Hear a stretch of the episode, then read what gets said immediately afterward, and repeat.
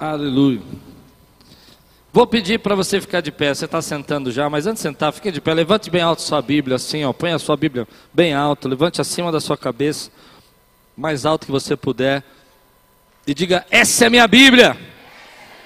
Eu sou o que ela diz que eu sou. Eu tenho o que ela diz que eu tenho. E eu posso o que ela diz que eu posso. Abrirei meu coração. Repete comigo: abrirei meu coração. Deixarei a palavra de Deus entrar. E nunca mais serei o mesmo. Amém. Feche os seus olhos um pouquinho. Senhor, abençoa agora, Pai, essa palavra. Abençoa aquilo que nós vamos ler, vamos estudar da tua palavra. Queremos ser fortalecidos, queremos ser alimentados, em nome de Jesus. Amém. Pode sentar, querido. Abra sua Bíblia comigo em Lucas.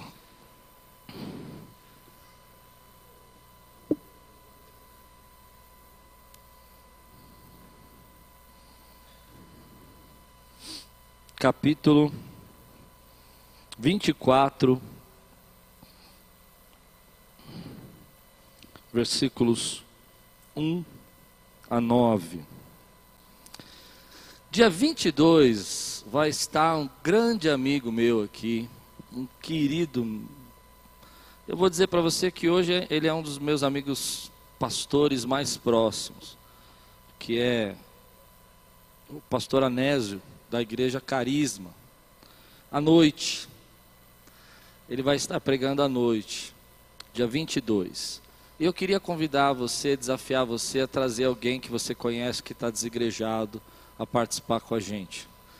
Eu não sei bem o que ele vai fazer, mas ele falou comigo sexta-feira que vai aprontar alguma aqui comigo, com a gente aqui. Então ele vai trazer alguma coisa para brincar com a gente, né? Ele disse. É, eu creio certeza que você vai ser abençoado. A Nésia é uma pessoa que ama muito a gente aqui, ama muito essa igreja, e eu tenho certeza que Deus vai usar a vida dele para falar com você. No dia 29, de manhã só, só no culto da manhã, não sei quantos lembram do Oséias. Oséias é aquele que toca, canta, depois ele toca de novo canta de novo e prega no meio, sabe? Ele vai estar ministrando no culto da manhã. Então quero desafiar você estar conosco. Amém? Amém, queridos irmãos? Glória a Deus. Lucas 24, versículo 1 a 9. No primeiro dia da semana, de manhã bem cedo, as mulheres levaram ao sepulcro as especiarias aromáticas que haviam preparado. Encontraram removida a pedra do sepulcro, mas quando entraram, não encontraram o corpo do Senhor Jesus. Ficaram perplexas, sem saber o que fazer. De repente, dois homens com roupas que brilhavam como a luz do sol Colocaram-se ao lado delas, amedrontadas, as mulheres baixaram o rosto para o chão, e os homens lhe disseram: Por que vocês estão procurando entre os mortos aquele que vive? Ele não está aqui, ressuscitou. Lembre-se do que ele disse, quando ainda estava com vocês na Galileia é necessário que o filho do homem seja entregue nas mãos de homens pecadores, seja crucificado e ressuscite no terceiro dia. Então se lembraram das palavras de Jesus. Quando voltaram do sepulcro, elas contaram todas estas coisas aos onze e a todos os outros. Você pode repetir comigo assim para você guardar o tema de hoje? Lembre-se do que ele diz. Eu fico imaginando esse texto, texto da ressurreição, as três mulheres, de acordo com Marcos, capítulo 16, se organizam, preparam as especiarias aromáticas. Salomé, Maria, mãe de Tiago, e Maria Madalena. Marcos diz o nome delas, Lucas não, não diz o nome das três mulheres. E elas vão então, no domingo de manhã, ao sepulcro. E quando elas chegam no sepulcro, elas começam a olhar e começam a perceber que tem alguma coisa diferente, a pedra não está lá. Elas estavam preocupadas, elas estavam ansiosas, quem iam retirar a pedra. E elas entram no sepulcro e vê o sepulcro vazio. Só para você se localizar, um sepulcro é algo pequeno, não é grande.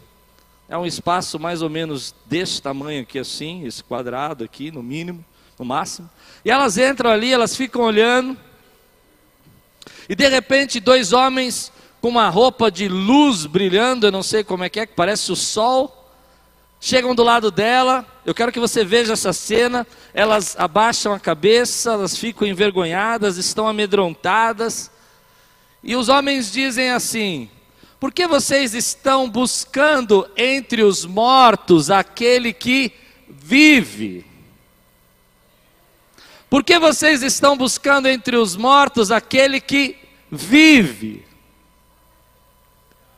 Então ele olha para elas e diz assim: lembre-se do que ele disse. Essa semana essa frase ficou no meu coração. Porque eu percebi que eu comecei a pregar uma série sobre fé e circunstâncias e dificuldades algumas semanas atrás. Eu venho falando sobre circunstâncias inesperadas, vasos de barro, aos que estão prostrados se ponham de pé. Você precisa atravessar o Getsemane. E hoje eu quero falar com você que há momentos da sua vida que você está passando por problemas e dificuldades que você precisa se agarrar ao que Deus disse a você. Lembre-se do que ele disse a você.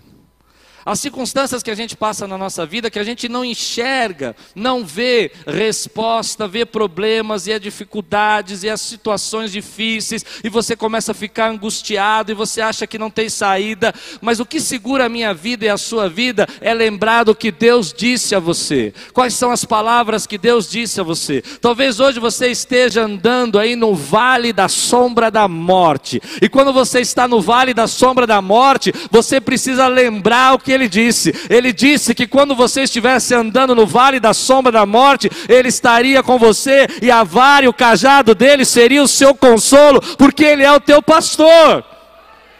Às vezes você está passando uma noite de tristeza e angústia e você não consegue dormir, já passou numa noite de ansiedade, de problemas e você não sabe como vai sair dessa. Lembre-se o que ele disse: o choro pode durar uma noite, mas a alegria vem pela manhã. Meu irmão, às vezes você está olhando para um lado e para o outro, procurando socorro, procurando esperança, e você não sabe de onde virá o seu socorro. A palavra do Senhor diz: Olho para os montes, de onde me virá o socorro. Lembre-se o que ele disse: O meu socorro vem do Senhor que criou os céus e a terra. Lembre-se o que ele disse. Nós não fomos chamados para sermos guiados por circunstâncias. Nós não somos chamados para ter fé mediante as coisas que estão dando certo. Nós não fomos chamados para acreditar nele pelos nossos olhos. Nós fomos chamados para acreditar nele acerca do que ele disse. E se ele disse, eu creio, meu irmão. Talvez hoje seja uma noite que você precisa entender que as circunstâncias da sua vida, que o que vai fazer você ficar de pé, as circunstâncias da sua vida que vai fazer os cacos ser juntados, é você lembrar das promessas de Deus na sua vida. É você lembrar que um dia Ele falou com você, que nunca te deixaria, que um dia Ele disse para você que Ele estaria do seu lado, que Ele cercaria você por trás e por diante.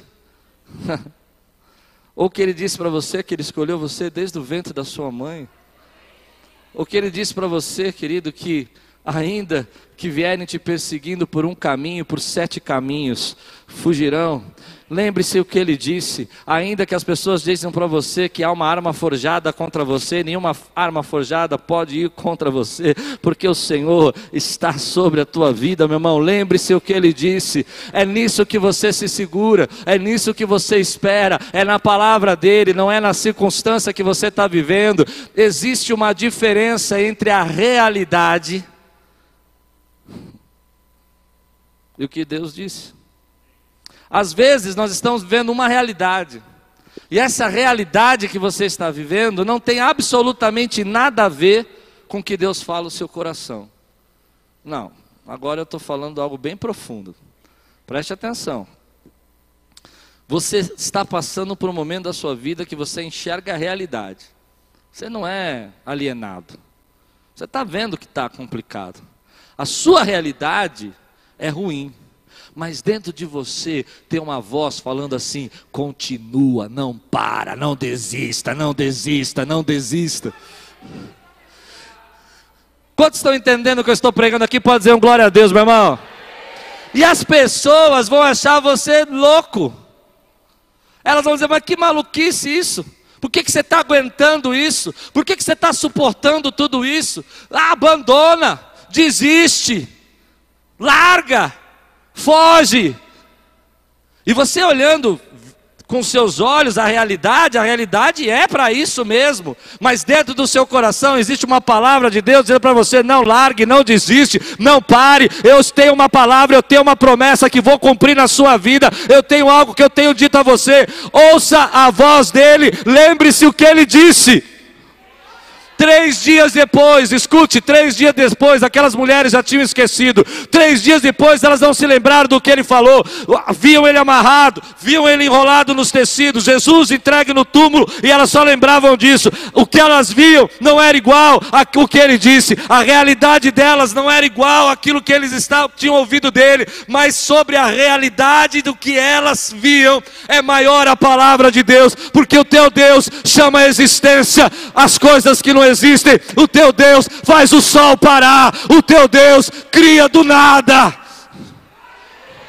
E o teu Deus ressuscitou.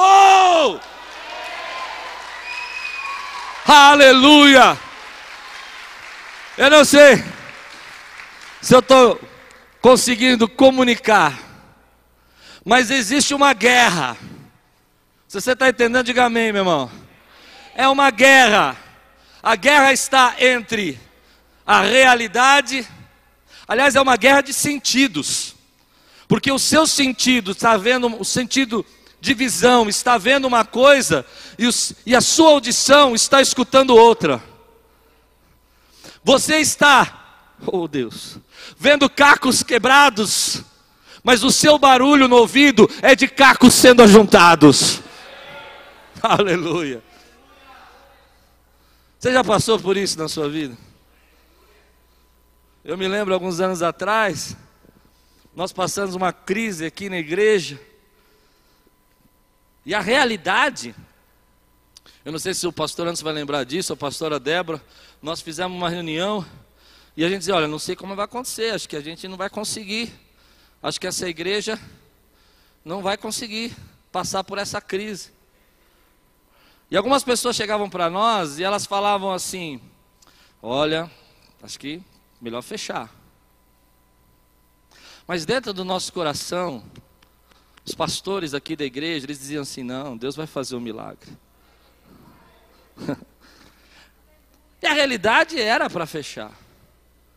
Mas tem coisas que Deus vai fazer na sua vida aos 46 do segundo tempo, mas porque Ele disse, Ele vai fazer. Se Ele disse, Ele é fiel. Traga à memória as promessas de Deus na sua vida, traga à memória os planos de Deus. Essa guerra de sentidos que você está passando, você precisa dar mais autoridade para aquilo que Deus fala do que dar autoridade para o que você vê, porque Deus não disse que você ia ser guiado por circunstância, mas Deus disse que você ia ser guiado pela fé. Meu justo viverá pela fé, meu justo viverá pela fé. A sua circunstância é que você está de frente de um rio revolto, mas você não olha o rio, você lembra da palavra de Deus que diz que Ele é poderoso para abrir o mar, Ele é poderoso para você passar sobre as águas. Lembre-se do que Ele disse a você, meu irmão. Se você crê que Deus tem uma palavra profética na tua vida, se você crê que Deus tem falado com você algo profundo de vitória, algo profundo de transformação, algo profundo de liberdade, de alegria, de felicidade, se você crê ainda que a sua circunstância não seja seja essa, dá um glória a Deus, segue aquilo que você ouve. Aleluia! Essa é a guerra, meu irmão. Essa é a guerra do cristão. Essa é a guerra do cristão. O cristão tem uma guerra, ele vê circunstâncias, mas no coração dele Deus fala: não pare. Ele vê problemas, mas no coração dele ele diz: o Senhor é fiel. Ele vê situações na sua família que ele fala: meu casamento está muito difícil, mas ele lembra que Deus disse que a família dele seria uma família bendita no nome do Senhor. Ele vê os seus filhos presos às vezes em droga e ele chora na madrugada, mas ele lembra que o Senhor disse que os filhos dele seriam flecha na aljava. Ele lembra que Deus disse a palavra sobre os filhos dele.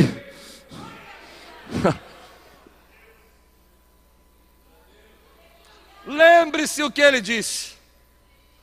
Você sabe quando eu estava escrevendo essa palavra? Eu escrevo à mão, já falei uma vez. Escrevo à mão a pregação. E aí eu paro assim, vou escrevendo. E de repente eu lembrei de uma coisa assim. Foi um negócio meio viagem no tempo, sabe? Eu voltei em 2000, acho que 4 ou 2. E eu me lembrei do meu irmão pastor, que é pastor Pascoal, lá em casa.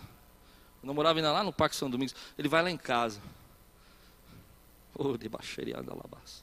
Ele chega para mim assim, ele para, fala, preciso falar uma coisa para você. Irmão mais velho falar uma coisa, o que, que é, gente? Bronca, todo mundo sabe. É óbvio, não é assim? Os, os, os caçulas sofrem. Mas ele me chama de lado, eu tinha esquecido disso, tinha esquecido. Esquecido. Me leva para um, muro lá que tinha no quintal, para eu do lado, longe da família, e ele começa a dizer: Tem uma palavra de Deus para você. Oh, você vai passar por isso, você vai passar por aquilo. Na época, eu estava saindo da empresa que eu era sócio, tinha guardado uma poupancinha. Ele disse: Sua poupança vai acabar, seu dinheiro vai acabar, você vai ficar sem nenhum real. Mas Deus vai te sustentar, porque Ele quer te ensinar você a viver, aprender a viver pela fé. Ele vai te ensinar. Depois disso, Ele vai começar a te abençoar. E ele disse um versículo assim: A glória da segunda casa será maior que a primeira. Aí eu comecei a chorar. Porque Deus está mandando dizer para você, para você lembrar das promessas que Ele fez para você há 5 anos, há 10 anos, há 15 anos atrás, promessas que você recebeu quando você era criança.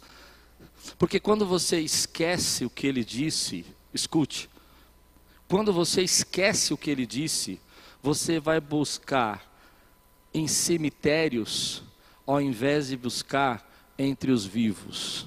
Não, você não entendeu. O anjo disse: Por que estás aqui entre os mortos buscando aquele que vive?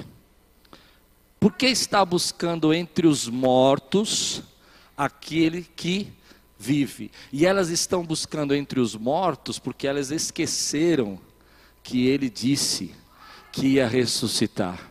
Você está buscando em lugares errados quando você esquece o que ele disse a seu respeito. Você está indo buscar entre mortos ao invés de buscar entre vivos. A primeira lição que eu tiro desse texto para mim é que toda vez que eu deixo de lembrar o que ele disse ao meu respeito, ao respeito dessa igreja, ao respeito dos nossos irmãos, ao respeito das famílias, eu vou buscar esperança, eu vou buscar resposta, eu vou buscar consolo entre mortos, ao invés de buscar consolo entre os planos e os propósitos de Deus. Segundo, quando eu esqueço o que ele disse, quando eu esqueço o que ele disse, ao invés de eu tomar uma decisão na direção daquele que vive e falou comigo, eu vou tomar uma decisão longe, vou para longe, vou para o lugar onde ele não está mais. Você não entendeu? Sabe o que eu vejo nas pessoas? Deus diz algo para elas, e elas dizem: Aleluia, vai acontecer, a bênção. Por exemplo, Deus diz para você: entra nesse emprego, essa porta fui eu que abri. E elas falam amém. Mas aí tem tribulação, tem problema. Mas Deus tinha dito para essa pessoa que ele ia honrá-lo lá. Deus disse para essa pessoa que ele ia ser levantado ali. E ele esquece o que ele disse. E sabe o que ele faz? Sai do emprego, pede demissão. Casamento. Deus fala conosco. Eu me lembro que quando eu conheci Essa morena linda. Quem que eu conheci? Quem você acha que eu ia falar hoje? Você acha que eu sou doido de falar outra pessoa?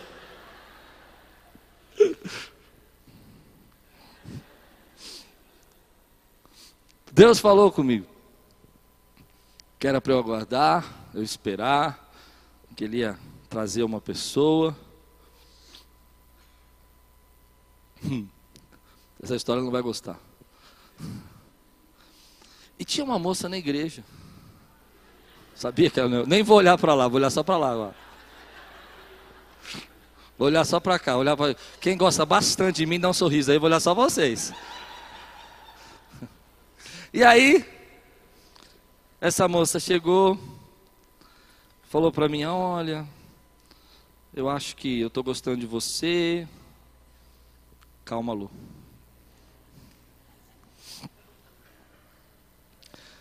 Eu estava sentado.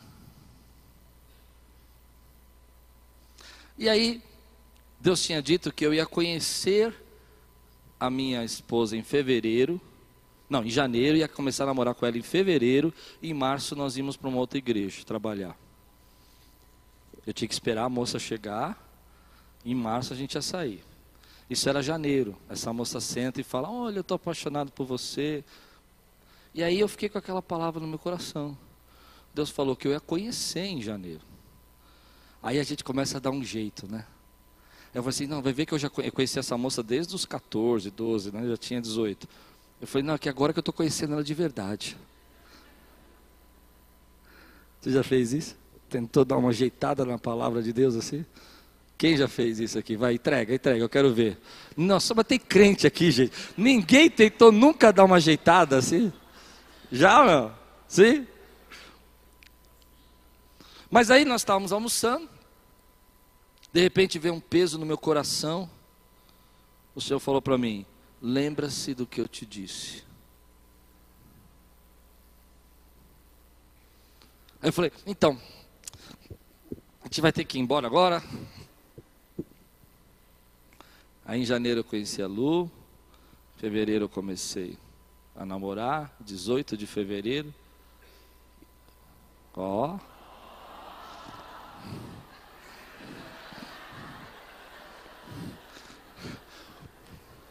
Senão nem dormi eu ia hoje, né?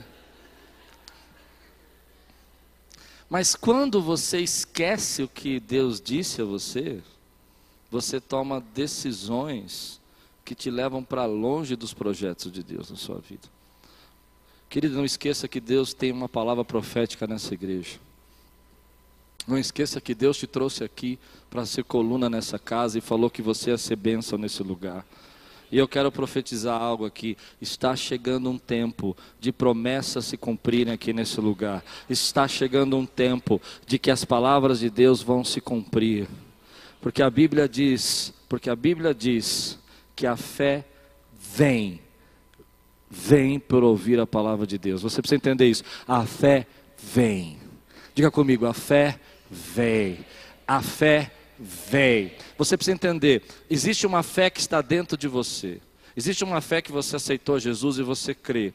Mas hoje você precisa ter uma fé que vem sobre você, que vai fazer você passar por essas circunstâncias, que vai lembrar as coisas que ele disse a você e você vai continuar crendo. A fé vem, a fé está vindo, trazendo a sua memória, fortalecendo você. Você vai enfrentar desafios cheios de fé. Você vai enfrentar desafios cheios da fé que o Senhor coloca sobre você. E a fé vem por ouvir a palavra de Deus. A fé não vem porque você viu circunstâncias boas. A fé não vem porque a sua conta aumentou. A fé não vem porque a resposta daquele momento chegou na tua vida. A fé vem por ouvir a palavra de Deus. E a fé vem quando você ouve a palavra de Deus, os seus medos vão embora, os seus temores vão, porque ela veio sobre você. Nessa noite a fé está vindo sobre você. Ela vem sobre nós, meu irmão. Aí você diz: "Eu não sei o que mudou, não mudou nada, mas eu sei que estou cheio de fé, porque a fé veio sobre mim. Eu me lembro que ele disse, e a minha fé está baseada na palavra dele. Eu quero que você levante sua mão agora e me ajude a pregar. Diga assim: a fé vem, a fé vem, a fé está vindo.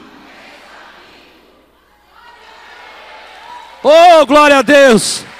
Ela vem, meu irmão, quando você ouve a palavra dele na sua vida.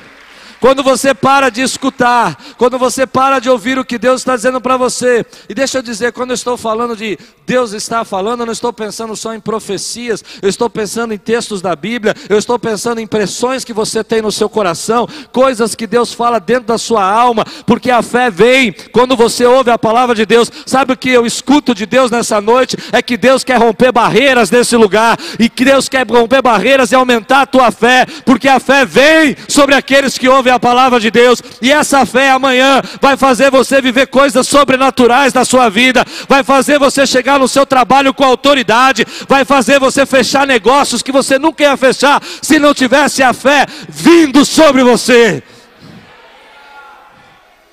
Quantos recebem essa palavra aqui, meu irmão? A fé vem, ela está vindo, ela está chegando em mim, ela está me fortalecendo para crer. A palavra de Deus diz então que o anjo falou para elas, porque estão buscando entre os mortos aquele que vive. Lembre-se do que ele disse para vocês quando estavam na Galileia. E aí diz a Bíblia, e elas se lembraram, e elas se lembraram de tudo que ele disse. É isso que o Espírito Santo quer provocar hoje nesse lugar, sobrenaturalmente, quebrar as barreiras que fizeram você esquecer, quebrar as barreiras que estão fazendo você de, se, desacreditado que Deus disse, elas se lembraram, em nome de Jesus, pela unção do Espírito Santo que está nessa igreja, comece a se lembrar. você não entendeu o que eu disse. Se você entendeu, glorifica a Deus, meu irmão, porque eu creio que é isso que Deus quer fazer. A fé vem. Quando elas se lembraram, o coração delas começaram a ficar alegre. E se lembraram que ele disse que ressuscitaria no terceiro dia. Aleluia! Porque a fé veio sobre elas, fortaleceu a vida delas. Você precisa entender isso que eu vou dizer. Muita coisa não acontece na nossa vida, e muita coisa muda, porque a gente não acredita. Eu sei que está dizendo, eu creio. Crê. Crê até uma página. Se eu dissesse para você assim, domingo que vem você vai pregar aqui. Dizer, eu, eu não. Você creu até uma página. Entende o que eu estou dizendo ou não? Mas a fé vem sobre você, que ouve a palavra. E elas começaram a se lembrar. O Espírito Santo começa a te lembrar. Filho, eu disse para você que você ia ter para dar e não pediria emprestado. Filho, eu fiz você por cabeça e não por cauda. Eu disse para você que a glória da segunda casa seria maior que a primeira. Elas começaram a se lembrar. Quantos estão entendendo o que eu estou pregando aqui? Quantos aqui creem que Deus vai fazer você se lembrar de palavras proféticas, de sonhos? Você sabe que nós estamos indo para a África, né? E há um tempo atrás uma irmã chegou para mim e disse assim: Olha, tem uma missão na África e tal, e a gente podia ir lá ajudar e e quando ela estava falando comigo, veio na minha cabeça algo que Deus falou comigo há muitos anos atrás, no meu coração, só para mim, não foi profético nada, foi eu, eu e Deus. Eu disse uma vez para Deus que um dia nós íamos ter condição de levar uma missão para a África. E quando ela falou, eu me lembrei o Espírito Santo vai fazer você lembrar de sonhos que você tinha esquecido. E quando você se lembrar, fique preparado, porque eles estão chegando na sua vida. A fé está vindo sobre você, está fortalecendo. A Bíblia diz: a fé vem por ouvir e ouvir a palavra de Deus. Comece a escutar a palavra de Deus. Aí você olha para a tua vida e você diz assim: mas passou muito tempo essas coisas que eu estou me lembrando tinha que acontecer há 10 anos atrás. Tinha acontecer. Agora, agora, agora nem sei se eu quero mais, nem sei se eu tenho coragem, nem sei se eu tenho fôlego, nem sei se eu tenho força. Agora estou na hora de, sabe, dar uma uma calmada, né? Eu quero mais água de coco, praia. Mas aí eu lembro de uma história que eu acho linda na Bíblia, sabe? Daniel orando. Vamos ler juntos aqui. Daniel orando. Quando Daniel lembra, ele está lendo as profecias de Jeremias. Você precisa entender o contexto. Daniel está na Pode pôr aqui para mim, queridos. Daniel está na Babilônia. 70 anos depois. Preste atenção nisso. E ele está lendo as profecias de Jeremias. E ele diz assim: No primeiro ano de Dário, filho de Assuero, da nação dos Medos, o qual foi constituído rei sobre o reino dos caldeus, no ano primeiro do seu reinado, eu, Daniel, entendi pelos livros que o número de anos de que falou o Senhor ao profeta Jeremias, em que havia de acabar a assolação, o cativeiro de Jerusalém, era de 70 anos. 70 anos tinha se passado a palavra profética. 70 anos tinha sido registrado que ia ser o cativeiro. Mas agora vem a melhor parte. Eu, eu quero que você receba isso de forma espiritual. Agora, não entenda isso com a razão. Entenda isso pelo Espírito que eu vou pregar agora, amém, querido? Porque conecte o seu Espírito ao Espírito Santo. E eu dirigi o meu rosto ao Senhor Deus. Quantos entendem isso? Ele está lendo a palavra profética. Está lembrando que Deus falou que 70 anos ia ser o cativeiro. E quando ele leu, ele disse: Está aqui, Deus falou que ia fazer. E eu me dirigi ao Senhor. Mas ele não dirigiu de qualquer jeito. Ele colocou o rosto, dirigiu o meu rosto ao Senhor para buscar com oração, rogos, jejum, pano de saco e cinza. Você, você entende o que ele quer dizer? Ele foi com tudo. Ele foi com humilhação, ele foi com clamor, ele foi com tudo, ele foi de cabeça. Ele não foi assim, ó oh, Deus, eu estou lendo aqui, estou vendo que você tentando só fazer, se o senhor quiser fazer, o senhor faz, porque o senhor é Deus, e, amém. Ele foi com tudo. Ele foi em humilhação, ele foi com coragem. Ele, eu, eu podia dizer que ele foi mover o mundo espiritual pela fé dele. E aí você tira uma lição. Tem promessas de Deus que vão durar 10 anos, 15 anos. Mas Deus não vai esquecer nenhuma delas. Mas você precisa ir com tudo. E dizer: Senhor, eu estou aqui. Eu creio que o Senhor pode fazer isso na minha vida. Chegou o tempo de eu viver. Chegou o tempo. Você precisa ir com tudo, meu irmão. Clamar. Deixa o Espírito Santo trazer a memória. Dizer: Senhor, eu quero viver todas as promessas. Você pode até achar que o tempo passou na tua vida, mas Deus não deixa nenhuma das suas palavras voltar vazia. Aquilo que Ele prometeu, Ele vai cumprir na sua vida, meu irmão. E essa atitude, é a atitude daquele que crê no que Deus falou com ele, é a atitude daquele que lembra do que o Senhor falou ele começa a orar, ele começa a clamar, ele começa a dizer: Senhor, eu creio, eu requisito essa promessa. Eu requisito essa palavra na minha vida. 70 anos depois, ah, tudo já tinha mudado. Daniel está na Babilônia, Jerusalém está lá destruída, mas ele está dizendo: o Senhor disse que faria, o Senhor vai fazer. Você está olhando para a tua casa, acha que está tudo mudado, está tudo destruído, e Deus disse: Senhor, eu vou reconstruir essa casa. Ele disse que faria, ele vai fazer. Se você crê, dá glória a Deus, meu irmão. Quantos podem dar um brado aqui, dar um grito de aleluia, dizer: está aqui a palavra de Deus na minha vida, meu irmão? Eu não acredito que Daniel falou assim: ah, Deus, então. Não, ele, ele, ele não fez um teatro, ele conectou. Ele conectou. Ele falou: Eu vou me conectar com aquilo que o Senhor tem para fazer agora. Eu quero que você se conecte com aquilo que Deus tem para fazer nessa igreja nesses dias. Deus vai trazer pessoas para você ensinar, Deus vai trazer pessoas para você pregar, Deus vai trazer pessoas para você orar. Se conecte, chegou o tempo de você usar todos os dons que você tem. Chegou o tempo de você ser o instrumento que Deus. Você pode estar aqui dizendo assim: "Eu não entendo, eu tinha uma autoridade do lugar onde eu vim, as pessoas me conheciam, não importa, meu irmão, começou o tempo, se Deus te trouxe para cá e ele disse que você ia ser bênção aqui, você vai ser bênção nesse lugar, porque ele prometeu, levanta levanta a tua palavra e agora, aquela palavra que Ele está trazendo à memória, põe as tuas mãos para o alto, fala, Senhor, está aqui, eu estou rogando, eu estou orando, vai haver transformação, tempo novo na minha vida, tempo novo na minha vida. Porque aqueles que não esquecem a promessa de Deus, só para você não dormir, diga aí: aqueles que não esquecem são abençoados.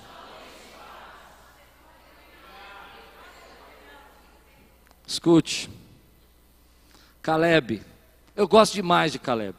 Toda vez que eu prego Caleb, eu fico emocionado com a ousadia de Caleb. Você conhece Caleb? Caleb é um dos doze espias que vão lá espiar. Eu vou pedir para eles colocarem o texto aqui de Caleb aqui. Os doze espias que vão espiar. Então, 45 anos depois tinha se passado. Há uma reunião em Judá. E a Bíblia, eu vou desafiar você a estudar a Bíblia, meu irmão. Se você soubesse como a Bíblia é rica, eu vou provar para você agora que a Bíblia é rica. Que a gente aprende muito estudando a Bíblia. Olha essa frase aqui.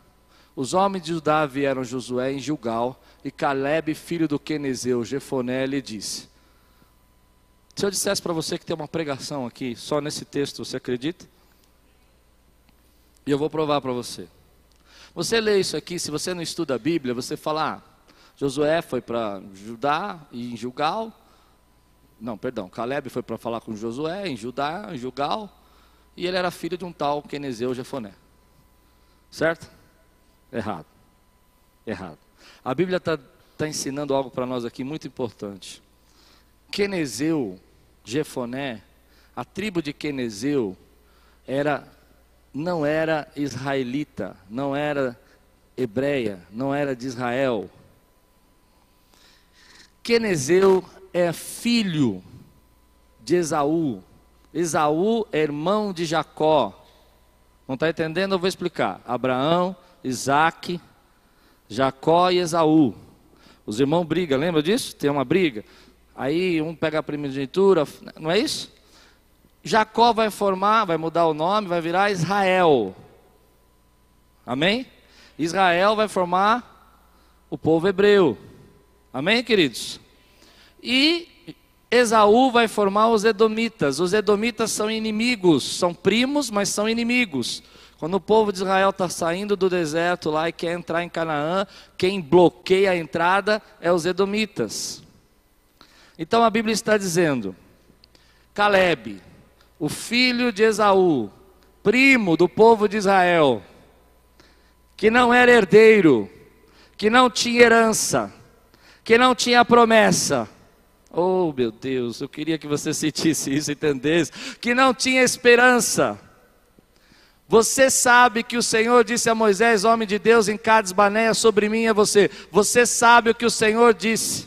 Eu tinha 40 anos quando Moisés, servo do Senhor, enviou-me a Cades Banéia para espionar a terra. Eu lhe dei um relatório digno de confiança, mas os meus irmãos israelitas que foram comigo fizeram o povo desanimar-se de medo. Eu, porém, fui inteiramente fiel ao Senhor, o meu Deus. Por isso, naquele dia, Moisés me jurou: certamente a terra em que você pisou será uma herança perpétua para você. Ele não tem herança, ele é uma tribo enxertada. Ele é uma tribo inimiga que abriu, facilitou a passagem, mas a partir daquele momento Deus deu uma promessa para ele. Deus deu uma promessa que ele haveria de herdar uma terra. 45 anos haviam se passado, e ele diz assim: Pois bem, o Senhor me manteve vivo como prometeu, e foi há 45 anos que ele disse isso a Moisés, quando Israel caminhava pelo deserto. Por isso, aqui estou hoje, com 85 anos de idade, ainda tão forte como no dia que Moisés me enviou. Tenho agora tanto vigor para ir à guerra como tinha naquela época. Dê-me, pois.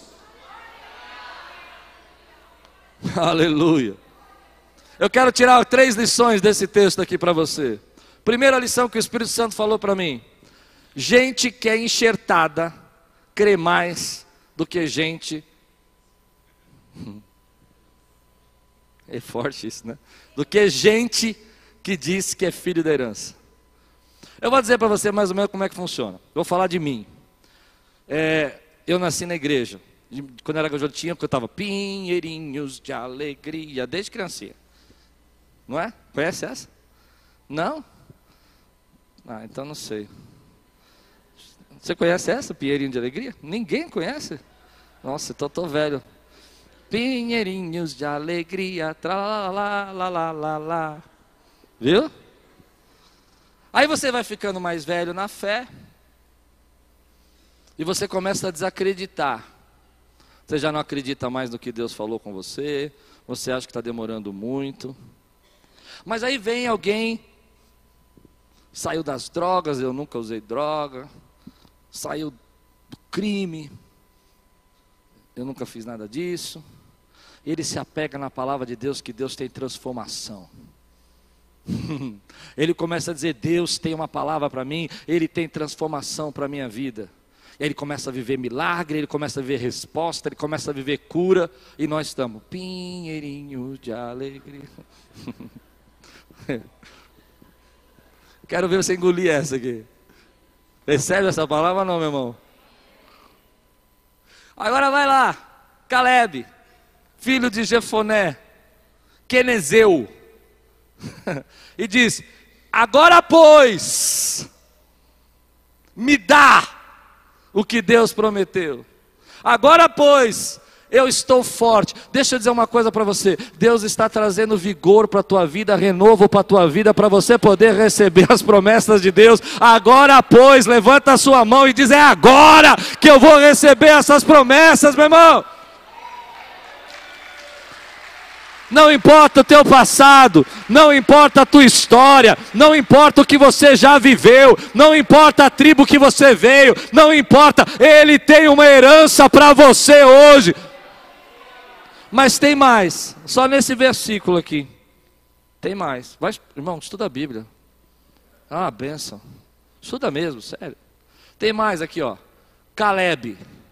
Quem sabe o significado do nome Caleb?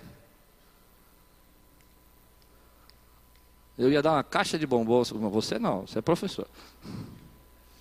Nós você veio de manhã. Caleb significa cão. Cão.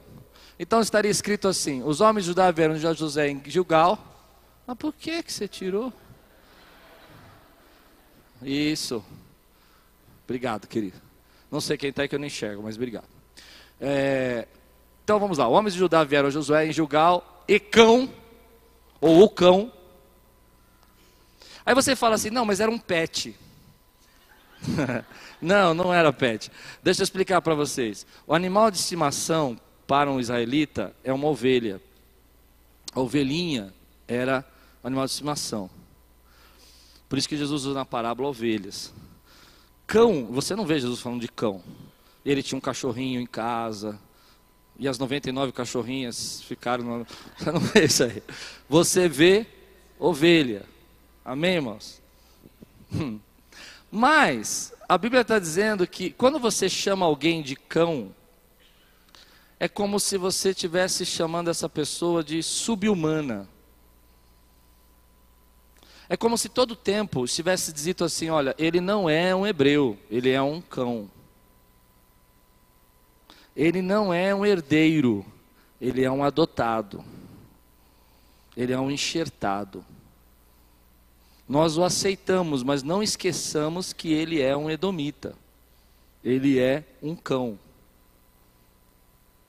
Eu quero dizer o que Deus falou para mim.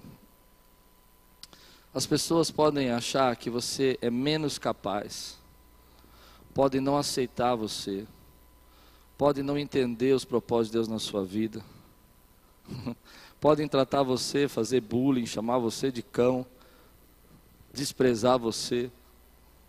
Pode lembrar que você não tem uma origem, ou você não tem uma educação, ou você não tem um treinamento especial. Mas aquilo que Deus prometeu na sua vida, Ele vai cumprir em nome de Jesus. Elas podem dizer: Ah, você é um cão. E Deus está dizendo: Eu tenho uma terra para te dar por herança. Elas podem dizer: Você é um quenezeu um edomita, e Deus está dizendo: Eu tenho uma herança poderosa para derramar na tua vida. Ah, meu irmão, Quantas vezes a gente pode ser desprezado, desvalorizado, as pessoas acharem que a gente não tem graça, que não somos pessoas preparadas, mas lá do céu, Deus está dizendo uma palavra profética para você e dizendo para você: meu filho, ainda que te chamem de cão, eu tenho uma terra para te dar por herança, e o vigor de Deus está entrando em você, porque a fé vem sobre a sua vida, você começa a se lembrar das promessas dele, se alegrar, e você fica fortalecido e começa a requisitar. Coloque-se de pé agora meu irmão, se você tem fé no seu coração, diz: Pois bem, agora chegou o tempo de receber a palavra de Deus, chegou o tempo de receber as promessas. Eu me sinto forte como antes, eu me sinto preparado para guerrear como antes. Todas as promessas de Deus na minha vida. Levante suas duas mãos para o alto e diga: Senhor Jesus, eu estou pronto para viver todas as promessas. Me faz lembrar das promessas esquecidas, dos sonhos que eu desisti. Me traz à memória aquilo que me dá esperança, porque hoje é tempo de cumprir promessas. Hoje completa o ciclo de eu viver as promessas. Aleluia. Daniel chegou aos 70 anos. Ele viu o ciclo terminar. Eu quero dizer para você que nós vamos ver um ciclo terminar nessa igreja, um ciclo novo começar, porque termina os 70 anos, começa o tempo da restauração dos muros, termina os 70 anos, quem está entendendo o que eu estou pregando, termina um ciclo de 70 anos, começa um ciclo de transformação, de construção de templo. Deus está começando um ciclo novo na tua vida. Lembre-se o que ele disse. Aleluia. O ciclo de, de Caleb, 45 anos. Eu não sei quanto tempo você está esperando uma promessa, mas eu tenho promessa de Deus que eu estou esperando há 10, 15, 20 anos. Mas eu sei que o ciclo está fechando e o tempo de Deus cumprir essa promessa está acontecendo. E eu quero que você diga comigo, como Caleb: estamos fortes, Igreja Quírios, estamos com vigor, estamos preparados para viver tudo que Deus prometeu para nós.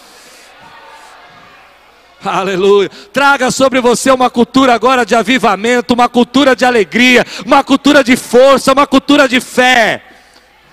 Aleluia.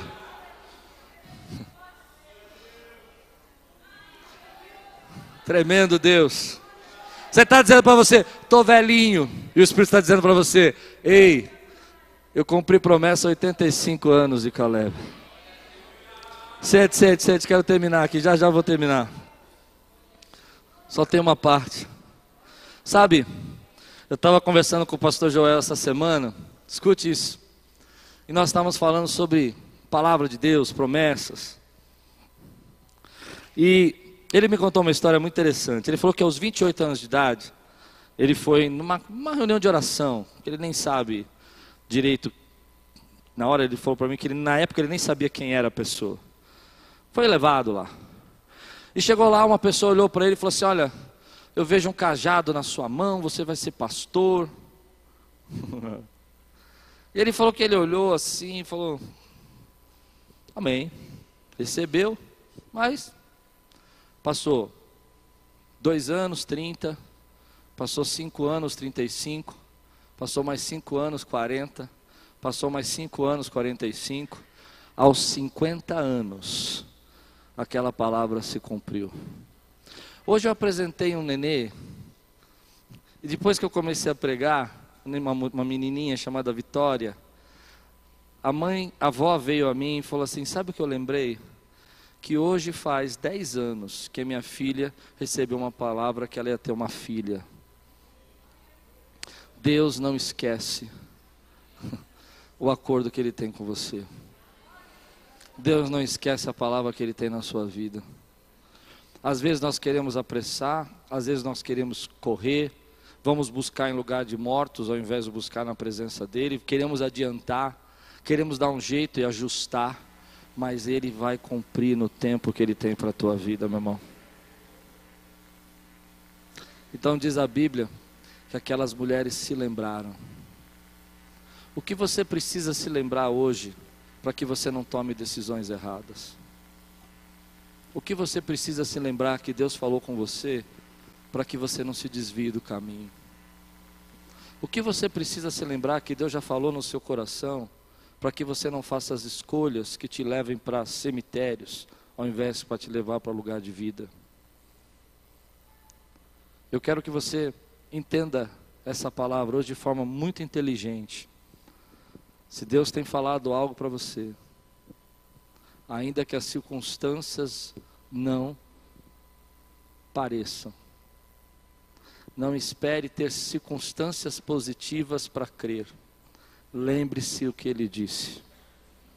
Porque Deus não disse que nos guiaria por circunstâncias, mas disse que a fé vem por ouvir e ouvir a palavra de Deus. Você recebe essa palavra hoje na sua vida, amor? Eu quero orar com você. Feche os seus olhos. Quero fazer um apelo. Talvez você chegou aqui angustiado. Chegou aqui desacreditado. Talvez você esteja aí numa noite que você tenha chorado. Mas a Bíblia diz que a fé vem. E a fé está vindo sobre você. E eu quero desafiar você agora, querido, a lembrar as palavras que ele disse a seu respeito, o que ele disse sobre a sua família, e tomar uma decisão de que você não vai ser guiado por vista, mas vai ser, ser guiado pela palavra que Deus fala no seu coração, porque a palavra de Deus traz vida. Quando Deus diz haja, o universo se ajusta, se forma. Basta uma palavra dele, querido. Se Deus está falando com você nessa noite, eu quero fazer um apelo. Quero que você tome posse do que ele diz a você e não posse do que você vê. Se você aceita esse apelo de não ir nessa guerra de sentidos, dá mais valor ao que o Espírito Santo fala no seu coração do que ao que você vê. Eu desafio você a ficar de pé e testemunhar isso diante de Deus. Pai, eu estou pronto para ouvir e seguir o que o Senhor diz. A minha oração é que Deus traga promessas que você não lembra mais. Que Deus traga sonhos que você não tem mais, planos que você esqueceu e você disse que não ia acontecer. Sabe, há um cântico antigo que diz que Deus tem uma aliança com a gente. Semana passada eu falei isso, que Deus tem uma história com você. E a história que Deus tem com você continua acontecendo. A história que Deus tem com você continua acontecendo. Deus tem uma história com você. Levante bem alto sua mão e diga assim: Senhor Jesus, eu sei que a tua palavra diz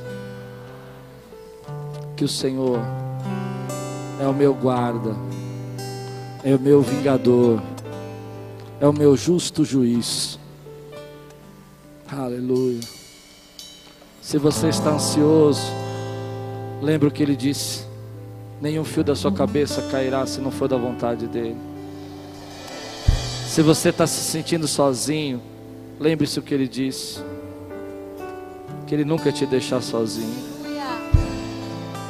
Se você está achando a vida muito pesada, lembra o que ele disse: No mundo tereis tribulação, mas tem de bom ânimo. Bom ânimo, bom ânimo, bom ânimo.